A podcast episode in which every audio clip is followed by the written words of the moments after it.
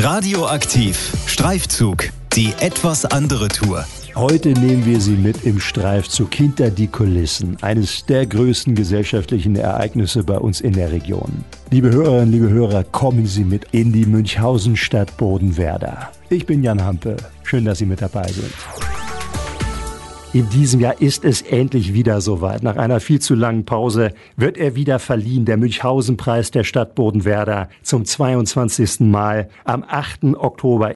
Das ist immer ein besonderer Event, aber in diesem Jahr ist es nochmal außergewöhnlich. Warum werden Sie in dieser Stunde erfahren? Der Münchhausen-Preis der Stadt Bodenwerder geht an den Kabarettisten Andreas Rebers und der ist ein ganz besonderer Preisträger. Aus dem Organisationsteam sind heute bei uns der neue Bürgermeister der Stadt Bodenwerder, Friedrich Wilhelm Donette. Herzlich willkommen. Ja, moin Jan. Wir kennen uns schon ein bisschen länger, von daher werden wir uns heute duzen. Er ist nicht nur Bürgermeister, er ist sogar Samtgemeister Gemeindebürgermeister, aber heute ist er in seiner Funktion als Stadtdirektor hier zu Gast. Sebastian Rode, herzlich willkommen. Schönen guten Morgen zusammen. Und er ist der Vorstandsvorsitzende der Stiftung Sparkasse Bodenwerder, Thomas Gref. Hallo. Ja, hallo.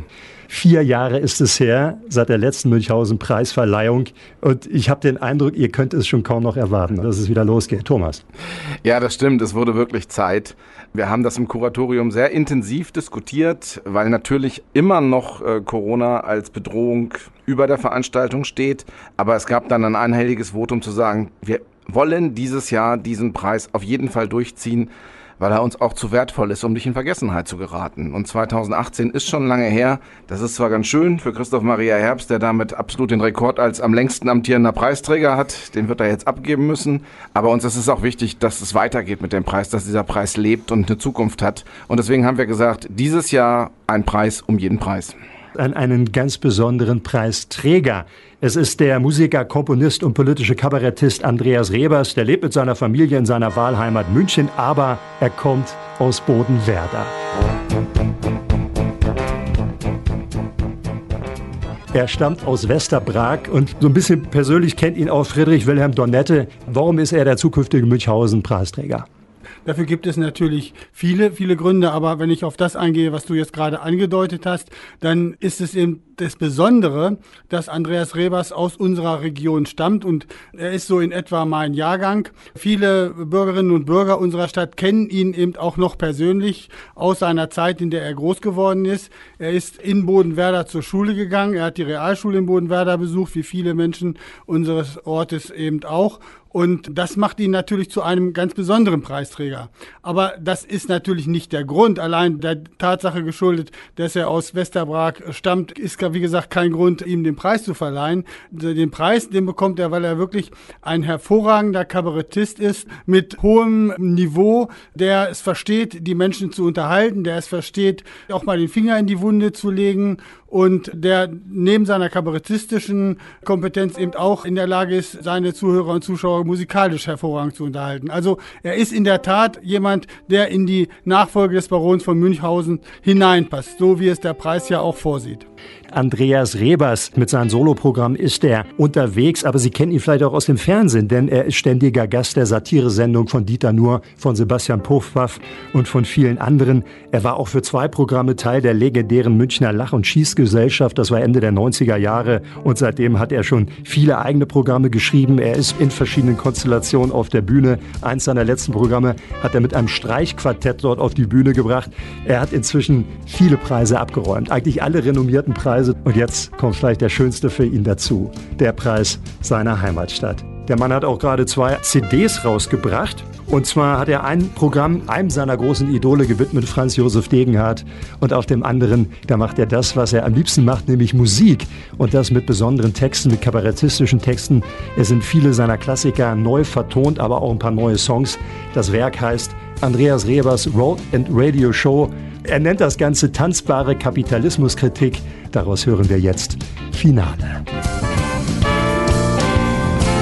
Völker stürmt die Regale, Völker stürmt die Regale, auf zum letzten Geschäft.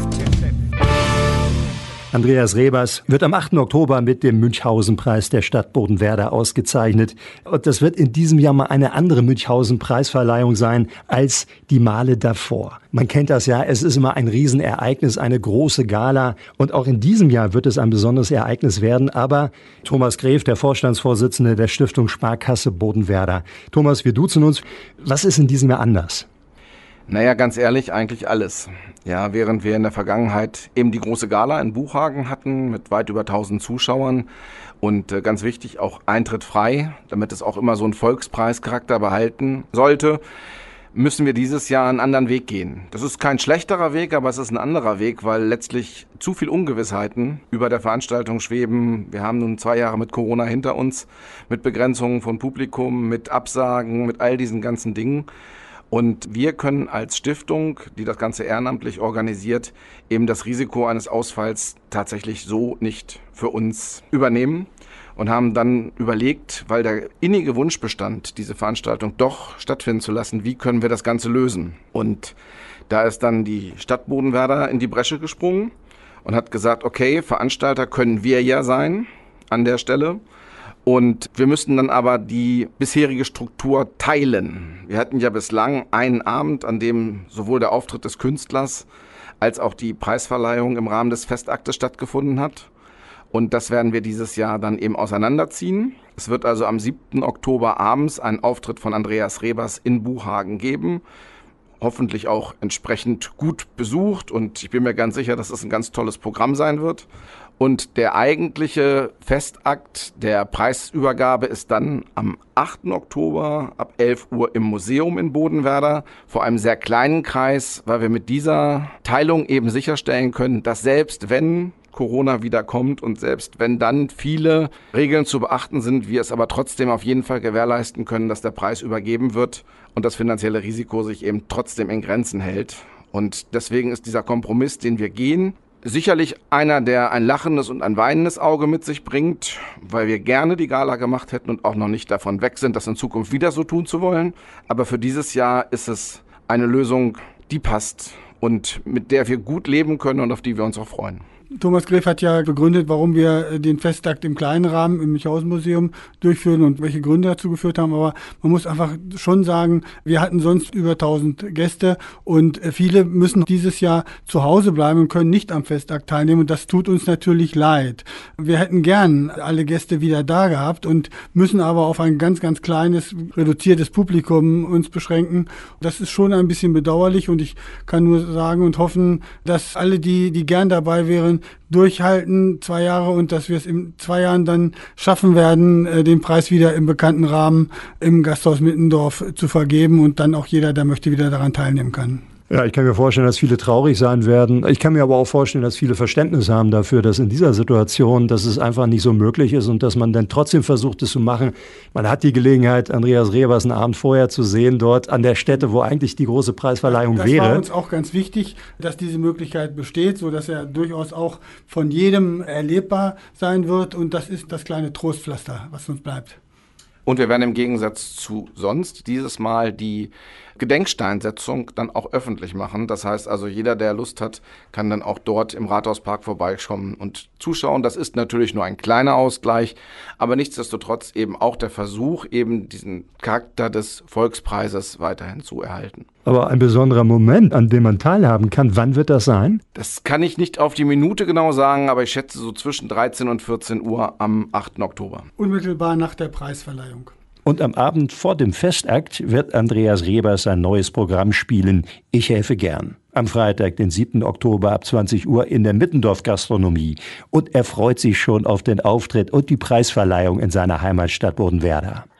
Das ist insofern auch was Besonderes, weil der erste Preisträger war Dieter Hildebrand. Und in diesem Jahr, das war 1997, bin ich von Braunschweig mit meiner Familie nach München gezogen weil ich dann im Ensemble der Münchner Jach- und Schießgesellschaft gespielt habe. Und als Dieter Hildebrand dann sich auf den Weg nach Bodenwerder gemacht hat, hat er gesagt, nächstes Jahr kriegst du den. Insofern schließt sich für mich da so ein Kreis, weil ich werde jetzt im Januar, werde ich 65 und ich werde so ein bisschen reduzieren, nicht mehr so viel spielen, Ich habe jetzt zum Teil Jahre gehabt, wo ich bis zu 120 Vorstellungen gespielt habe, weil ich ja eher ein analoger Künstler bin. Ich streame auch nicht, also ich mache nicht, geriere kein Publikum über digitale Reichweite, sondern eigentlich ausschließlich durch meine Live-Auftritte. Ich war ja lange am Theater, ich war in Hannover am Theater in Braunschweig und, und bin eher ein Bühnenmensch. Und dann muss man eben halt zu den Bühnen hinfahren, die einen engagieren. Und Hans-Dieter Hüsch pflegte immer zu sagen, wir sind fahrendes Volk. Für Rebers war seine Kindheit und Jugend in Bodenwerder prägend. Die Stadt Bodenwerder war insofern unglaublich wichtig, weil es dort eine Schule gab, wo es äh, Lehrerinnen und Lehrer gab, die mir so gewogen waren. Die Zeit, in der wir aufgewachsen sind, das war die Nachkriegszeit.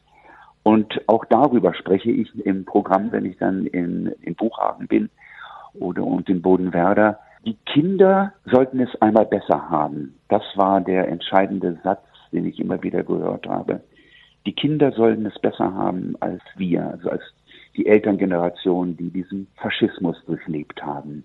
Und ganz wichtig war für mich mein Deutschlehrer Matthias Eisenberg, Deutsch und Geschichte, Matthias Eisenberg und meine Englischlehrerin Elfriede Hönze, die gewusst haben, dass mit dem kleinen Andreas, dass der aus schwierigen Verhältnissen kommt, aber dass der klug ist, dass aus dem er was werden könnte. Die haben mich gefördert. Und auch andere Verbindungen haben Andreas Rebers beeindruckt. Auch der Dr. Bunnemann, mit dessen Witwe ich noch über viele Jahre nach der Veröffentlichung vom kleinen Kaukasus praktisch Kontakt hatte.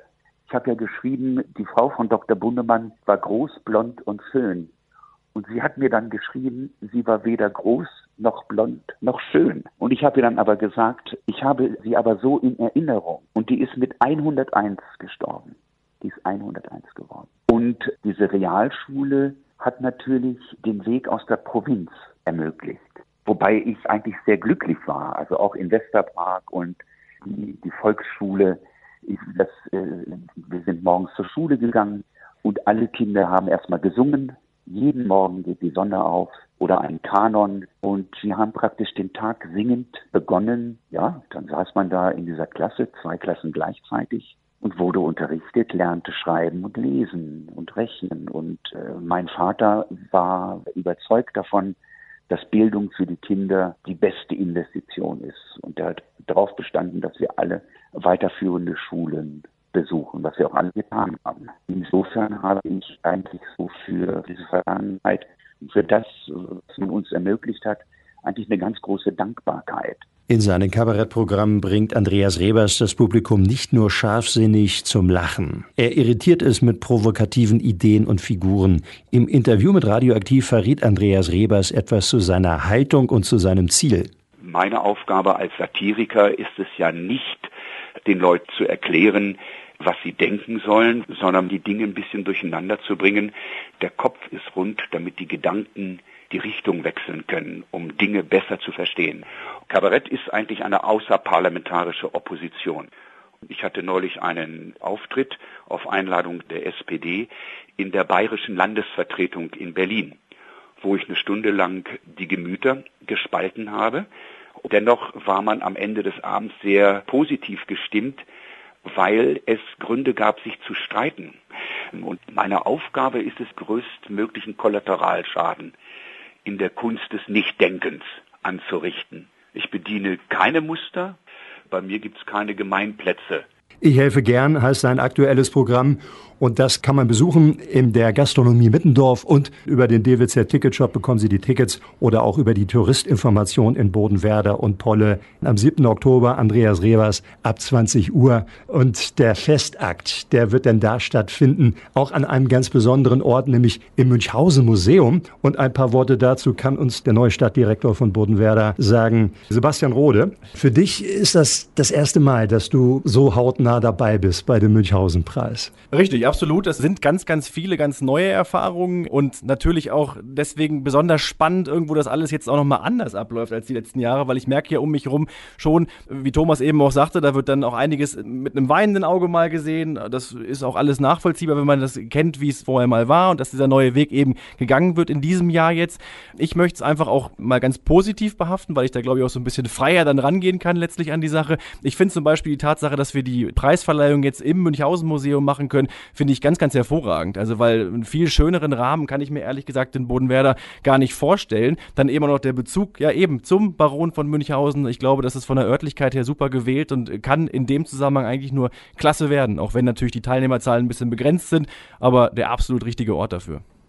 Denn das ist der Namensgeber und das ist natürlich der eigentliche Star in Bodenwerder, der Baron Münchhausen. Über ihn kann man eine ganze Menge erfahren im Münchhausen Museum. Vielleicht nimmst du uns, Sebastian, mal mit ins Münchhausen Museum. Was sind da für Objekte, die man da sehen kann? Du sagst es gerade, wir haben eine Menge dort, natürlich äh, geschichtlich auch viel aufgestellt. Ganz frisch haben wir jetzt oben gerade in der obersten Etage ja die Ausstellung zu den Kochkünsten, aber jetzt nicht von ihm, sondern von der Baronin. Das ist eine ganz, ganz wichtige Geschichte, die Frau Dr. Erler da mit ihrem Team auf die Beine gestellt hat und sicherlich ganz neu und ganz sehenswert ist, neben allen Ausstellungsstücken, die eh schon da sind, wo einem natürlich immer vieles einfällt, viel auch aus den Geschichten, die Münchhausen ja selbst erzählt. So eine, eine Fülle von Dingen einfach, die man jetzt so gar nicht herauspicken möchte. Ich glaube, man muss es einfach gesehen haben. Ich kann den Besuch nur empfehlen empfehlen, weil es immer wieder beeindruckend ist. Ich meine, ich bin in den letzten Monaten auch häufig dort gewesen und es ist immer wieder spannend. Und es ist ja wirklich ein historischer Ort. Was genau hat da stattgefunden? Das Museum ist in der ehemaligen Zehnscheune derer von Münchhausen untergebracht, wo dann halt die umliegenden Bauern eben dem Adel ihren Anteil abgeben mussten. Und direkt daneben ist ja dann das Geburtshaus, in dem jetzt äh, das Rathaus untergebracht ist, wo dann hier auch unser Stadtdirektor und unser Bürgermeister ihren Amtssitz haben. Ein paar Worte zu dem Preis. Wer soll damit ausgezeichnet werden? Ausgezeichnet werden sollen Personen, die in ihrer Darstellung und Redekunst, in Kreativität dem Baron von Münchhausen gleichkommen. Und wenn man einen Blick auf die Liste der bisherigen Münchhausen-Preisträger wirft, dann kann man feststellen, dass hier eine große Vielfalt wieder zu erkennen ist. Wir haben, du hast es eben gesagt, mit Dieter Hildebrand jemanden geehrt, der ja eigentlich aus dem traditionellen Kabarettbereich kommt. Äh, Dieter Hildebrand war der erste Münchhausen-Preisträger und mit Andreas Rebers haben wir da eine gute Fortsetzung. Jemand, der ja Andreas Rebers äh, in diese Geschichte hineinpasst, der ja auch zum Beispiel zur Münchner Lach- und Schießgesellschaft gehört hat, der in diesem Ensemble gearbeitet hat. Aber wir haben auch andere Preisträger, die aus dem Bereich der Musik, Hermann van Feen, aus dem Bereich des Schauspiels, der Unterhaltung kommen. Und was den Preis eben bezogen auf die Preisträger ausmacht, ist die Vielfältigkeit. Und ich denke, damit sind wir auch gut beraten und ich bin auch stolz darauf, darauf, dass wir eben diesen Preis an so vielfältige und unterschiedliche Genre vergeben. Und mit Andreas Rebers und seinem Laudator, wenn ich das schon mal sagen darf, wird ja Bruno Jonas sein, auch ein ehemaliger Preisträger, haben wir natürlich auch zwei Personen des traditionellen politischen Kabaretts. Und das war letztendlich ja auch der Ursprung mit Dieter Hildebrand. Aber wie gesagt, zwischendurch auch viele Preisträger, die einem anderen Genre zuzuordnen sind und die die Vielfalt dieses Preises ausmachen. Du hast es gerade angesprochen, bei der Münchhausen-Preisverleihung 2022 wird ein Münchhausen-Preisträger zurückkehren an den Ort, an dem er ausgezeichnet wurde, Bruno Jonas. Bruno Jonas natürlich ein legendärer Kabarettist. Der hat ja auch damals wahrscheinlich die berühmteste Satiresendung im deutschen Fernsehen Scheibenwischer übernommen von Dieter Hildebrand. Er wird die Laudatio halten. Wie ist es dazu gekommen, Thomas Gräf? Ja, tatsächlich ist das so ein kleines Ding unter Männern, wenn ich das so sagen darf, weil Bruno Jonas ist mit Andreas Rebers privat befreundet. Die beiden leben ja beide in der Region von München. Und Bruno Jonas hat Andreas Rebers immer so ein bisschen damit aufgezogen, dass er schon den Münchhausen-Preis hat, aber Andreas Rebers halt noch nicht. Und äh, hat ihm dann immer gesagt, naja, aber wenn du ihn mal bekommen solltest, dann halte ich natürlich für dich die Laudatio. Und jetzt äh, ist das dann eingelöst worden. Also es war ja einfach passend zum 300. Geburtstag des Barons von Münchhausen, war Andreas Rebers. Und er ist natürlich auch jetzt zum 302. Geburtstag immer noch der optimale Preisträger. Aber die regionale Komponente war an dem Tag natürlich fantastisch. Und jetzt ist Bruno Jonas dann auch gefordert, diese in Anführungsstrichen Wettschuld einzulösen. Und das macht er gerne und freut sich sehr auf den Auftritt und auf seine Rückkehr. Der Münchhausen-Preisträger 2022, Andreas Rebers aus Westerbrag. Wir wollen natürlich auch so einen kleinen Rückblick in die Historie des Münchhausen-Preises werfen. Und das sind so illustre Namen wie Werner Schneider, Emil Steinberger, Götz Alsmann, Frank Elzner, Dieter Hallervorden. In den letzten Jahren waren es Dieter Nur, Christoph Maria Herbst, aber eben 2003 Bruno Jonas. Ich habe gelesen, es ist da ein legendärer Satz gefallen von Bruno Jonas. Ja, tatsächlich ist das das Zitat, was sich bei den meisten Leuten eingeprägt hat. Obwohl es jetzt ein, ein bisschen vulgär vielleicht ist, würde ich es trotzdem zitieren wollen, weil er dann auf der Bühne stand und dem Publikum ähm, gesagt hat, ihr lebt hier ja echt am Arsch der Welt, aber ich muss sagen, es ist ein schöner Arsch. Und dieses Zitat ist tatsächlich in Bodenwerder immer noch sehr gang und gäbe und häufiger mal zu hören. Ja, voller Sympathie offensichtlich ausgesprochen. Wie ist das Feedback der Preisträgerinnen und Preisträger gewesen? Das ist für die ja auch ungewöhnlich, in so eine schöne Landschaft zum einen zu kommen, aber auch doch in eine relativ kleine Ortschaft, die so eine große Veranstaltung ausrichtet. Ich kann mir vorstellen, das ist was ganz Besonderes auch für die, die natürlich die ganz großen Bühnen gewohnt sind. Ja, das sind oftmals überraschende Erlebnisse. Emil Steinberger hat sich damals die Zeit genommen, das auf der Bühne sogar darzustellen, als er sagte, ja, da bin ich dann in der Schweiz losgefahren, da bin ich viel über die deutsche Autobahn gefahren, darf man ja sehr schnell fahren. Und dann bin ich in Hannover abgefahren und dachte, jetzt bist du gleich da. Und dann bin ich in Hameln abgebogen und dachte, jetzt bin ich gleich da. Und dann bin ich in Bodenwerder angekommen und es wurde immer kleiner und es wurde immer langsamer und ich dachte, jetzt bin ich gleich da. Und dann bin ich nach Bucher angekommen und habe gedacht, hier bin ich bestimmt falsch. Und äh, war dann doch sehr überrascht, äh, was für ein tolles Ambiente da in Buchhagen herrscht und wie professionell das Ganze durchgezogen wird. Und das ist halt schon vielen so gegangen. Also auch Eckhard von Hirschhausen hat sich erstmal im Vorfeld vorsichtigerweise erkundigt, dass er ja so ein Landgasthaus, was er da für ein Publikum zu erwarten hätte, hatte wahrscheinlich die Erwartungshaltung, dass da alle in Gummistiefeln und mit Mistgabel sitzen. Und das ist halt auch tatsächlich einer der Punkte, mit dem wir so ein bisschen kokettieren weil wir eben den Preisträgern im Vorfeld ja nur sagen, dass es in Buchhagen stattfindet und nicht, dass das dann alles eingedeckt ist mit weißen Tischdecken und viel Pomp und Glamour. Und das ist dann immer ein sehr bewegender Moment. Und die sind wirklich dann auch sehr begeistert und spiegeln uns das auch im Nachhinein zurück. Ja, offensichtlich unvergessliche Momente auch für die, denn zu einigen Künstlerinnen und Künstlern gibt es ja auch nach wie vor eine Verbindung. Also da werden Kontakte offensichtlich gehalten. Ja, das stimmt. Also tatsächlich hat sich das über die Jahre entwickelt. Wir sind natürlich als Stiftung auch immer daran interessiert, unsere Dankbarkeit, unseren Respekt dazu zeigen, indem wir beispielsweise regelmäßig den Künstlern zum Geburtstag gratulieren. Und dann gibt's halt auch Antworten und auch persönlichen Kontakt. Also zum Beispiel mit Annette Frier ist das bis heute noch sehr ausgeprägt. Und das ist auch so, und das ist ganz, ganz wichtig, weil einfach unser Preis mit seinem sehr geringen Preisgeld ansonsten keine Überlebenschance hätte, dass wir immer wieder auf unsere ehemaligen Künstler als Referenzen zurückgreifen können. So ist zum Beispiel die Verpflichtung von Christoph Maria Herbst auch unter anderem Annette Frier zu verdanken, die eben gesagt hat, nee Christoph, da kannst du ruhig hinfahren, das ist schon ganz in Ordnung da. Und ähm, so hat sich das halt rumgesprochen und in den jeweiligen Kreisen sind natürlich die Menschen miteinander vernetzt. Und wenn wir es schaffen, denen das Gefühl zu vermitteln, dass da in Bohnwerder, das ist ein sehr, sehr schöner Abend und das lohnt sich dahin zu gehen, dann haben wir auch die Chance, weiterhin so hochkarätige Preisträger zu bekommen wie bisher. Denn was ist eigentlich der Preis, der Münchhausen-Preis? Der Münchhausen-Preis ist ein Geldpreis, 2556 Euro. Das ist nicht die alte Postleitzahl von Bodenwerder, sondern ergibt sich aus der Umrechnung von D-Mark in Euro aus ehemals 5000 D-Mark. Aber der Münchhausen-Preis ist auch materiell eine wunderschöne Figur aus der Porzellanmanufaktur Fürstenberg, die letztendlich den Preis darstellt und die dem Künstler überreicht wird. Habt ihr schon mal erfahren, wo die Ausgezeichneten ihren Münchhausen-Preis hinstellen? Einer hat ihn fallen lassen, Thomas, das weißt du genauer, ne? Ja, tatsächlich äh, hat einer der Preisträger hat äh, den Münchhausen-Preis fallen lassen und hat dann angefragt, ob er ihn nochmal bekommen könnte. Was ich ehrlich gesagt total gut finde, weil es ja zeigt, dass er ihm etwas wert ist. Und äh, wir haben das dann wirklich gerne gemacht an der Stelle. Und ich musste eben ein bisschen schmunzeln, weil einer der Künstler gesagt hat, äh, habe ich jetzt endlich was für mein Badezimmer. also wir wissen nicht, wo die meisten der Preise stehen. Wir wissen aber zumindest von einem, dass er ihm wichtig war. Das ist schön. Und das sind ja ganz aufregende Abende, diese Münchhausen-Preisverleihung. Also sowohl natürlich für Bodenwerder, für das ganze Team, was dahinter steht, aber natürlich auch für unsere Region.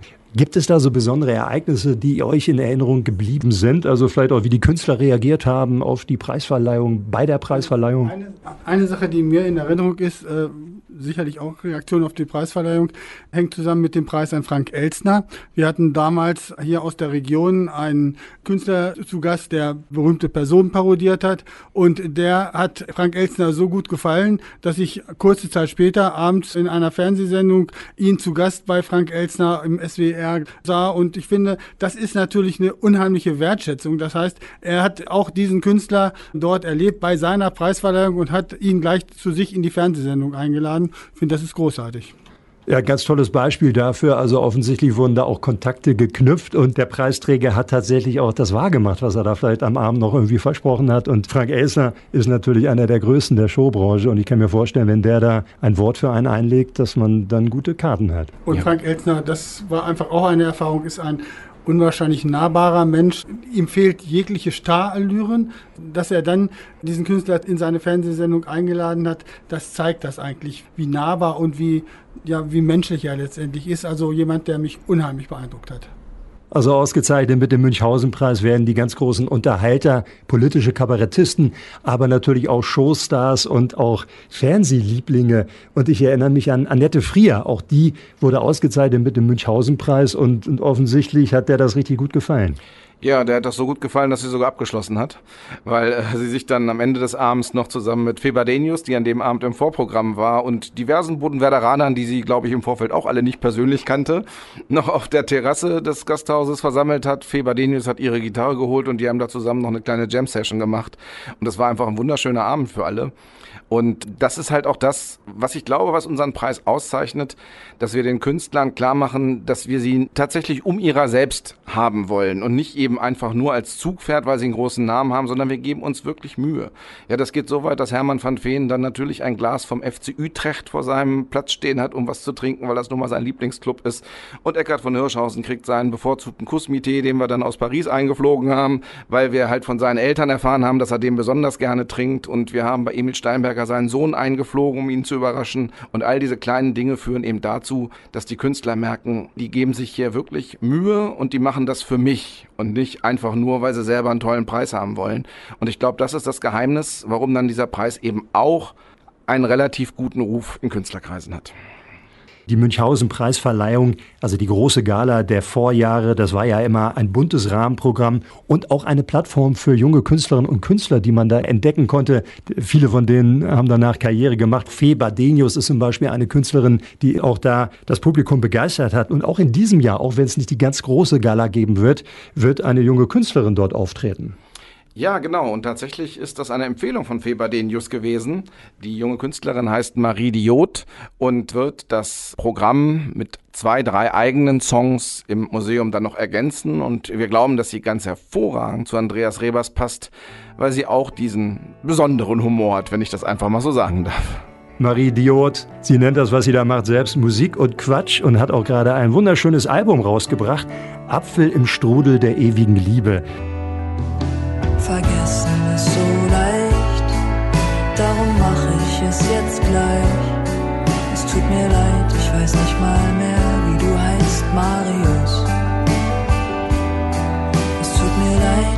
Weiß nicht mal mehr, wie du heißt, Marius. Marie Diot vom Album Apfel im Strudel der ewigen Liebe. Der Titel Marius der Münchhausen-Preisträger 2022. Es ist der 22. Preisträger, ist auch aus diesem Grund ein ganz besonderer, denn er kommt aus der Region, er kommt aus Bodenwerder. Andreas Rebers ist in Westerbrag aufgewachsen und ist in Hameln zur Schule gegangen auf dem AEG und jetzt kehrt er zurück. Und er hat ja seiner Region auch eine Art literarisches Denkmal gesetzt, denn er hatte seine Familiengeschichte erzählt in einem Buch Der kleine Kaukasus. Und ein Mann, der dieses Buch gelesen hat, es ist inzwischen vergriffen, aber man kann es als Hörbuch hören, unter anderem bei den berühmten Streaming-Anbietern. Der ist ja hier bei uns im Studio. Deswegen, Friedrich Wilhelm Donette, vielleicht kannst du uns ein bisschen berichten über die Ursprünge von Andreas Rebers. Das wird ja da beschrieben in dem Buch. Ja, Andreas Rebers stammt aus Westerbrag und er hat sein Buch Der kleine Kaukasus als Teil einer Biografie geschrieben, die in Westerbrag in seiner Kindheit, in seiner Jugend spielt. Äh, Im Übrigen ist er, du hast es richtig gesagt, Jan, zum Albert-Einstein-Gymnasium in Hameln gegangen, aber das waren nur die letzten drei Jahre. Zuvor hat er in Bodenwerder die Realschule besucht und Andreas Rebers und ich, wir sind so in etwa ein Jahrgang, ich bin ein ganz bisschen älter und wir kennen uns also zumindest vom Sehen noch aus dieser Schulzeit und ich kenne natürlich auch seine Familie. Die Familie Rebers war durchaus bekannt und Andreas hat ja mit seinen Brüdern und anderen mit der Band Los Promillos in den frühen Jahren viel, viel Erfolg und Unterhaltungskunst betrieben in unserer Region, insbesondere in dem großen Ort Kirchbrag, der sich ja gleich an Westerbrag anlehnt. Ja, und in seinem Buch Der kleine Kaukasus beschreibt er seine Kindheit. Und ich habe dieses Buch, muss ich wirklich sagen, verschlungen. Auch deswegen, weil ich unheimlich viel wiedererkannt habe. Also er hat im Prinzip die Zeit unserer Kindheit beschrieben, wie ich sie ähnlich auch erlebt habe, obwohl ich nicht aus Westerbrag stamme, sondern aus einem Dorf etwas weiter weg. Ähm, wir haben auch die gleichen Lehrer zum Teil gehabt und viele dieser Anekdoten, die dort in wunderbarer Weise beschrieben werden, äh, waren für mich natürlich unheimlich gut nachvollziehbar und das ist vielleicht auch ein Grund, weshalb ich Andreas Rebers als Preisträger sehr schätze. Was ich sehr, sehr an ihm bewundere, ist, dass er zu seiner Herkunft steht. Jemand, der im politischen Kabarett unterwegs ist, ich weiß nicht, ob sich, der sich damit schmückt, dass er mit einer Band Los Promillos auf Schützenfesten oder ähnlichen Partys Musik gemacht hat. Andreas Rebers steht dazu und sagt, das waren meine Wurzeln und das waren es auch und das beeindruckt mich sehr. Da hat alles begonnen und es ist eine wirkliche Karriere daraus geworden. Andreas Revers ist dann nach Hannover gegangen, hat an der Universität dort studiert und hat auch die Kontakte zur freien Theaterszene und zum Kabarett da gefunden. Er hat Akkordeon studiert und das merkt man ihm auch an. Er ist wahrscheinlich einer der musikalischsten Kabarettisten, die es gibt. Aber er ist auch einer der bissigsten politischen Kabarettisten. Also er scheut vor keiner Provokation zurück und ich finde, er ist einer der außergewöhnlichsten Kabarettisten, die es gibt. Also er legt sich auch schon manchmal an mit den Oberen. Welchen Eindruck habt ihr von den Kabarettisten Andreas Rebers oder wie habt ihr ihn in den letzten Jahren erlebt? Was waren so Momente, wo ihr gesagt habt, mein lieber Mann, also das hat mich schon beeindruckt?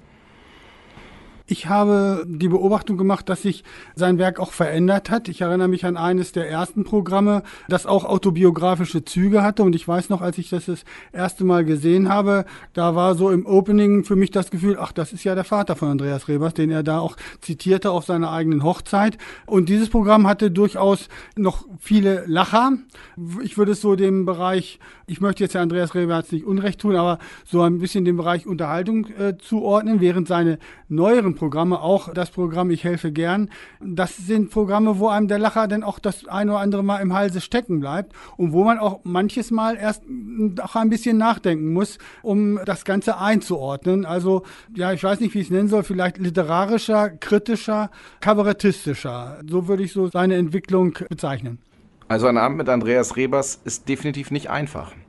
Man kann sich da zwar unterhalten lassen, aber nicht berieseln, weil man muss mitdenken. Und im Rahmen der Recherchen zur Pressemitteilung stand ich auch vor der Herausforderung, wie beschreibt man diesen Humor von ihm? Ist er schwarzhumorisch? Ist er zynisch? Und dann bin ich auf ein Wort gestoßen, das ich total zutreffend fand, toxisch. Ja, Andreas Rebers hat einen toxischen Humor, weil er einfach wirklich so sich wie langsames Gift in die Gedanken einschleicht und eigentlich auf dem ersten Blick man gar nicht merkt, was da mit einem passiert und dann verändert einen das doch unglaublich. Und äh, das ist schon durchaus eine Form von Humor, mit der man umgehen können muss.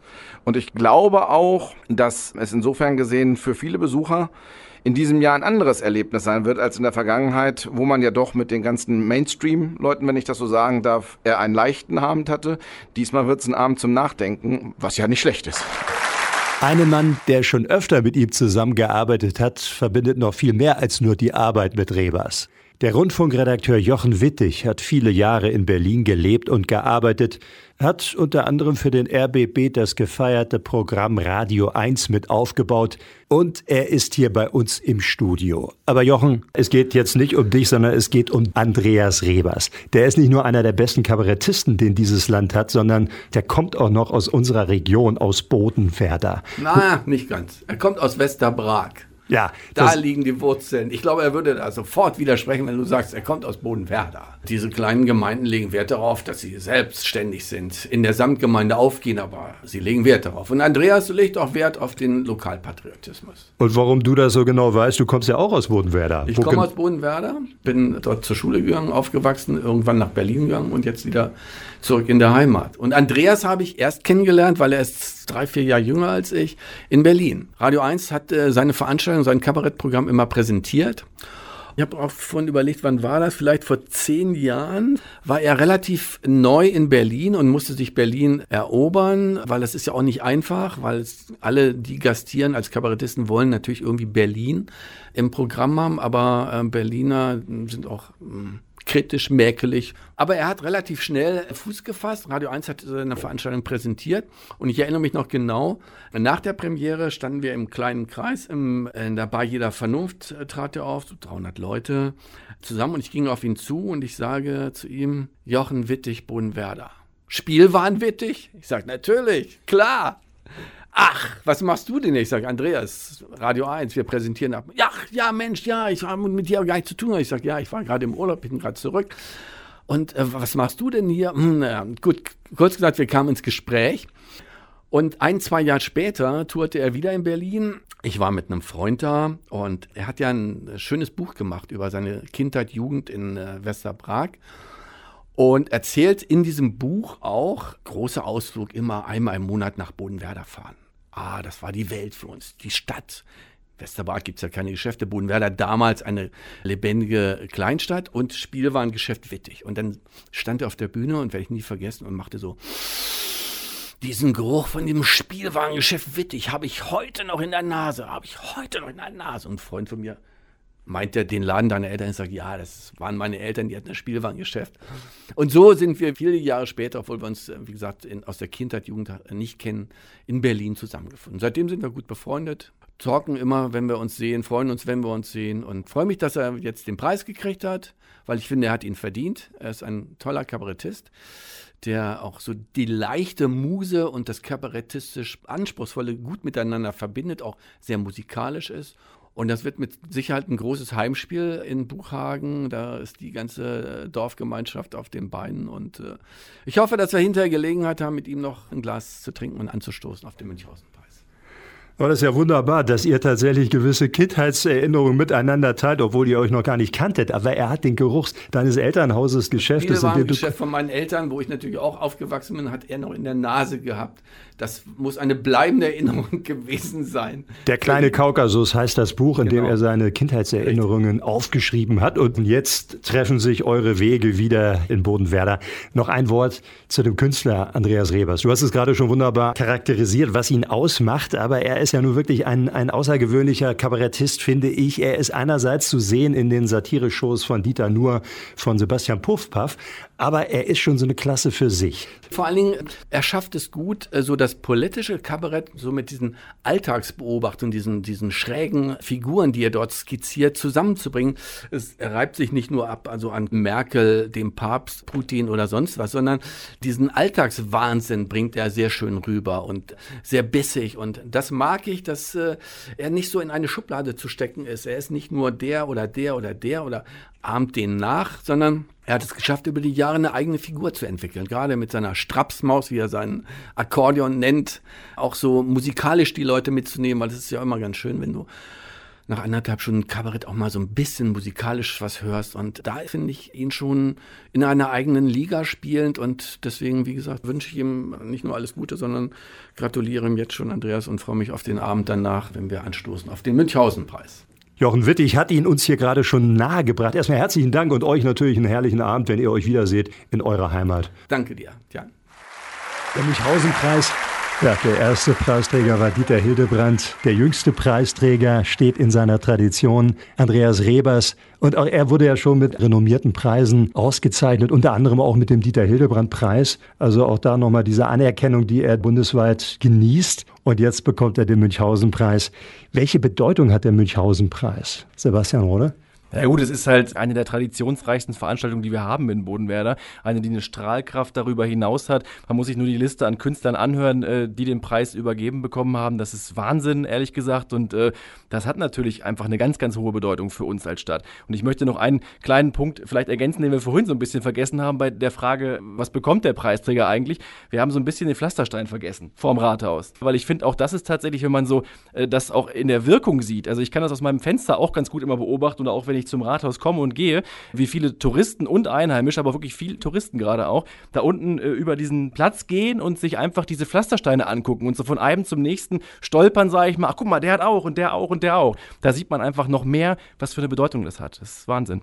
Also da gibt es wirklich so ein Walk of Fame bei euch in Bodenwerder. Genau, richtig. Wir wollen mal ein bisschen vorausschauen. Man kann natürlich gar nicht sagen, was die Zukunft bringt, gerade in Zeiten der Pandemie. Aber gibt es da schon Überlegungen, wie man vielleicht den Münchhausen-Preis in den kommenden Jahren gestalten wird? Es hat ja begonnen wirklich mit einer jährlichen Verleihung. Dann gab es einen kleinen Abstand, denn dann hieß es alle zwei Jahre. Nun pandemiebedingt sind es vier Jahre geworden. Gibt es schon Überlegungen für die Zukunft? Gut, wenn man die Reihe mathematisch fortsetzen würde, würden wir den nächsten dann in acht Jahren verleihen. Da hätten wir auch ausreichend Vorbereitungszeit, gehe ich mal davon aus. Aber nein, ähm, der Punkt ist einfach, du hast ja eben angesprochen, dass es da schon Veränderungen gab. Die erste Veränderung lag schlicht und ergreifend an der Niedrigzinsphase, weil die Stiftung eben ihre Mittel ja auch nicht wundersam vermehren kann, sondern von den Zinsen und Erträgen eben lebt und die sind deutlich weniger geworden in den letzten Jahren, sodass da einfach schon ein längerer Zeitturnus dann eben erforderlich war. Ja, und Corona bleibt. Und äh, ohne mich jetzt hier in ideologische Diskussionen zu verstricken, glaube ich, dass Corona auch in zwei und in vier Jahren noch existieren wird, sodass wir noch für uns über einen Weg nachdenken müssen, wie wir mit dieser, ich nenne es jetzt mal Bedrohung, weil für jede künstlerische Veranstaltung ist es eine Bedrohung, mit dieser Bedrohung umgehen können. Wir müssen Wege finden, dass eben gegebenenfalls auch mal eine Veranstaltung ausfällt und trotzdem es eine Zukunft danach gibt und die Diskussion werden wir, wenn wir dieses Jahr den Preis hoffentlich würdevoll und mit viel Freude über die Bühne gebracht haben, dann im Kuratorium der Stiftung aufnehmen und gemeinsam mit den Verantwortlichen der Stadt versuchen, einen Weg zu finden, wie wir dann vielleicht auch wieder in die alte Bahn zurückkommen. Was mir ein Herzensanliegen wäre, weil ich fand unsere Abende in Buchhagen schon ziemlich großartig und ich glaube auch, dass das für die Region ein Leuchtturm war und der Zuspruch der Menschen aus Hameln, aus Holzminden, die ja auch von weit hergekommen sind, war wirklich so positiv, dass es schade wäre, da nicht wieder den Weg zurückzufinden. Und dass diese Abende so großartig waren und auch den ganzen Charme eigentlich ausgemacht haben, eigentlich die Menschen, die hinter der Preisverleihung stehen. Und ihr seid natürlich die Repräsentanten dessen, aber wir wollen euch jetzt mal ganz herzlich die Menschen grüßen, die in den vergangenen Jahren das eigentlich dazu gemacht haben, was es geworden ist. Vielleicht könnt ihr noch mal sagen, wer steckt da eigentlich immer hinter diesem Team, die ja in diesem Jahr natürlich alle nicht daran teilhaben können, weil es jetzt eine kleinere Veranstaltung ist.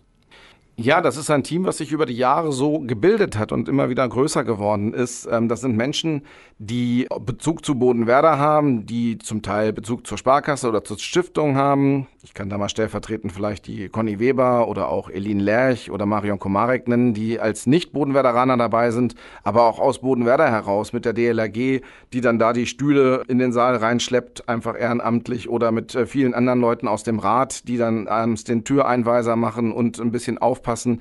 Es ist jetzt hier unfair, den einen oder anderen noch hervorzuheben, weil es wirklich viele sind und das ist ja, glaube ich, auch ein Beweis dafür, wie sehr sich dann eben die Menschen mit diesem Thema identifizieren. Also der Münchhausen-Preis ohne Ehrenamt ist nicht darstellbar. Und ich glaube sogar tatsächlich, dass das Ehrenamt das Geheimnis des Münchhausen-Preises ist, weil es eben diese Leidenschaft und diese Herzlichkeit ausmacht. Ich kann mir vorstellen, da schlägt auch das Herz des Bürgermeisters äh, der Samtgemeinde höher und natürlich auch des Bürgermeisters der Stadt Bodenwerder. Das ist natürlich ein tolles Beispiel dafür, oder was man auf die Beine stellen kann. Sebastian Rode, ja mit vereinten Kräften, wenn man so eine Idee hat, eigentlich eine verrückte Idee, so eine große Gala, die eigentlich ins Fernsehen gehört, auf die ganz große Bühne, aber gerade da ihren besonderen Charme entfaltet. Absolut, das ist ein ganz hervorragendes Beispiel dafür. Und die vielen, vielen Jahre, über die es jetzt auch schon funktioniert, sind einfach ein, ein Wahnsinnsbeispiel dafür, was klappen kann, wenn die richtigen Menschen das in die Hand nehmen und einfach Bock haben, sowas zu machen und auch wirklich mit Leib und Seele dabei bleiben. Und wenn ich höre, was Thomas Gref hier heute alles darüber erzählen kann, aus den letzten Jahren auch und wie tief das alles auch verwurzelt ist irgendwo, das ist einfach so beeindruckend, das mitzukriegen. Und deswegen, also Hut ab vor allem, was da in den letzten Jahren geleistet worden ist. Und ich hoffe, dass wir das noch über viele, viele Jahre so weiterführen können. Das ist auf alle Fälle mein mein, unser Wunsch, auch von Stadtseiten definitiv. Vielleicht ist das hier auch nochmal ein guter Ort, um daran zu erinnern, wer den Münchhausen-Preis eigentlich ins Leben gerufen hat. Denn ähm, tatsächlich bin ich ja auch nicht von der ersten Stunde an dabei, sondern die Ursprungsväter waren der damalige Stadtdirektor Herbert Bröckel und der damalige Stiftungsvorsitzende Helmut Rabe, die diese Idee entwickelt haben, die wir dann ab 2009 dann einfach noch ein bisschen weiterentwickelt haben. Aber ich glaube, den beiden gebührt da auch viel Dank für ihre ja doch vorausschauende Arbeit, das eben ins Leben gerufen zu haben. Und es gibt ihr wieder den Münchhausen-Preis im Jahr 2022. Der Preisträger ist Andreas Rebers. Und das ist ein Mann, ja, er gehört zu den renommiertesten Kabarettisten Deutschlands, aber einige werden ihn vielleicht erst noch entdecken. Und ich finde das ja auch so spannend. Er ist eigentlich einer der Vertreter eines Kabaretts, aus deren Abenden man irgendwie klüger rausgeht, als man reingegangen ist. Man hat sich nicht nur gut unterhalten, sondern man hat nachgedacht und vielleicht hat man neue Horizonte eröffnet bekommen. Also da steht er wirklich in der Tradition mit Dieter Hildebrand oder auch Georg Schramm. Er ist ja auch aufgetreten mit Josef Hader zum Beispiel. Josef Hader ist ja auch so ein außergewöhnlicher Kabarettist, die dann nicht einfach nur Stand-up-Comedy machen, sondern die wirklich auch so theatrale Elemente haben. Also wirklich außergewöhnliche Kunst. Das ist so. Also Andreas Rebers ist absolute Spitzenklasse des Kabaretts. Ich habe trotzdem auch noch mal Lust, über eine andere Begebenheit zu sprechen, wo mich Andreas Rebers mindestens genauso beeindruckt hat. Und das ist jetzt vielleicht überraschenderweise das 100-jährige Vereinsjubiläum des TSV Kirchprag gewesen, wo er nämlich da war als Ehrengast und eben kein Kabarettprogramm gemacht hat, sondern mit seinem Akkordeon sich vorne auf die Bühne gestellt hat und hat deutsche Volkslieder gespielt. Und das, was da passiert ist, hat mich zutiefst gerührt, weil auf einmal das ganze Zelt begann mitzusingen. Und das war ein unglaublich emotionaler Moment und zeigt halt auch den anderen Andreas Rebers, der eben nicht böse, der nicht zynisch ist, sondern der genau weiß, wo er herkommt, wo er seine Wurzeln hat und was ihn auszeichnet. Ja, starkes Beispiel. Er ist auf jeden Fall ein großer Unterhalter. Und Friedrich Wilhelm Donette, worauf freust du dich besonders? Ich freue mich natürlich auf den Freitagabend, auf sein Programm. Und ich freue mich darauf, ihm den Preis überreichen zu dürfen. Das ist für mich eine ganz große Ehre. Und mit Andreas Rebers jemanden auszuzeichnen, der aus unserer Region stammt, der diesen Preis bekommt und der sich damit einreiht, wir haben es ja nun oft genug gesagt, einreiht in die Reihe der ganz Großen, die den Münchhausen-Preis bereits tragen. Und ich darf ihm den Preis überreichen und da bin ich sehr stolz drauf und da freue ich mich natürlich drauf. Ja, und wir werden darüber berichten bei Radioaktiv ausführlich über den Festakt. Aber auch im Vorfeld werden wir natürlich Andreas Rebers hier bei uns im Interview haben. Das war sie, die Sondersendung. Der Münchhausen-Preis 2022 geht an Andreas Rebers. Und ein bisschen hinter die Kulissen haben uns blicken lassen aus dem Organisationsteam der neue Bürgermeister der Stadt Bodenwerder, Friedrich Wilhelm Donette der Stadtdirektor von Bodenwerder Sebastian Rode und der Vorstandsvorsitzende der Stiftung Sparkasse Bodenwerder Thomas Gräf. Herzlichen Dank, dass ihr hier wart. Sehr gerne. Ja, danke, dass wir kommen durften. Ich bin Jan Hampe, danke Ihnen fürs Zuhören und wünsche Ihnen noch einen beschwingten Tag. Hey, hey, my, my. Rock'n'roll will never die. Hey, hey, ho, ho. Here we are, and here we go.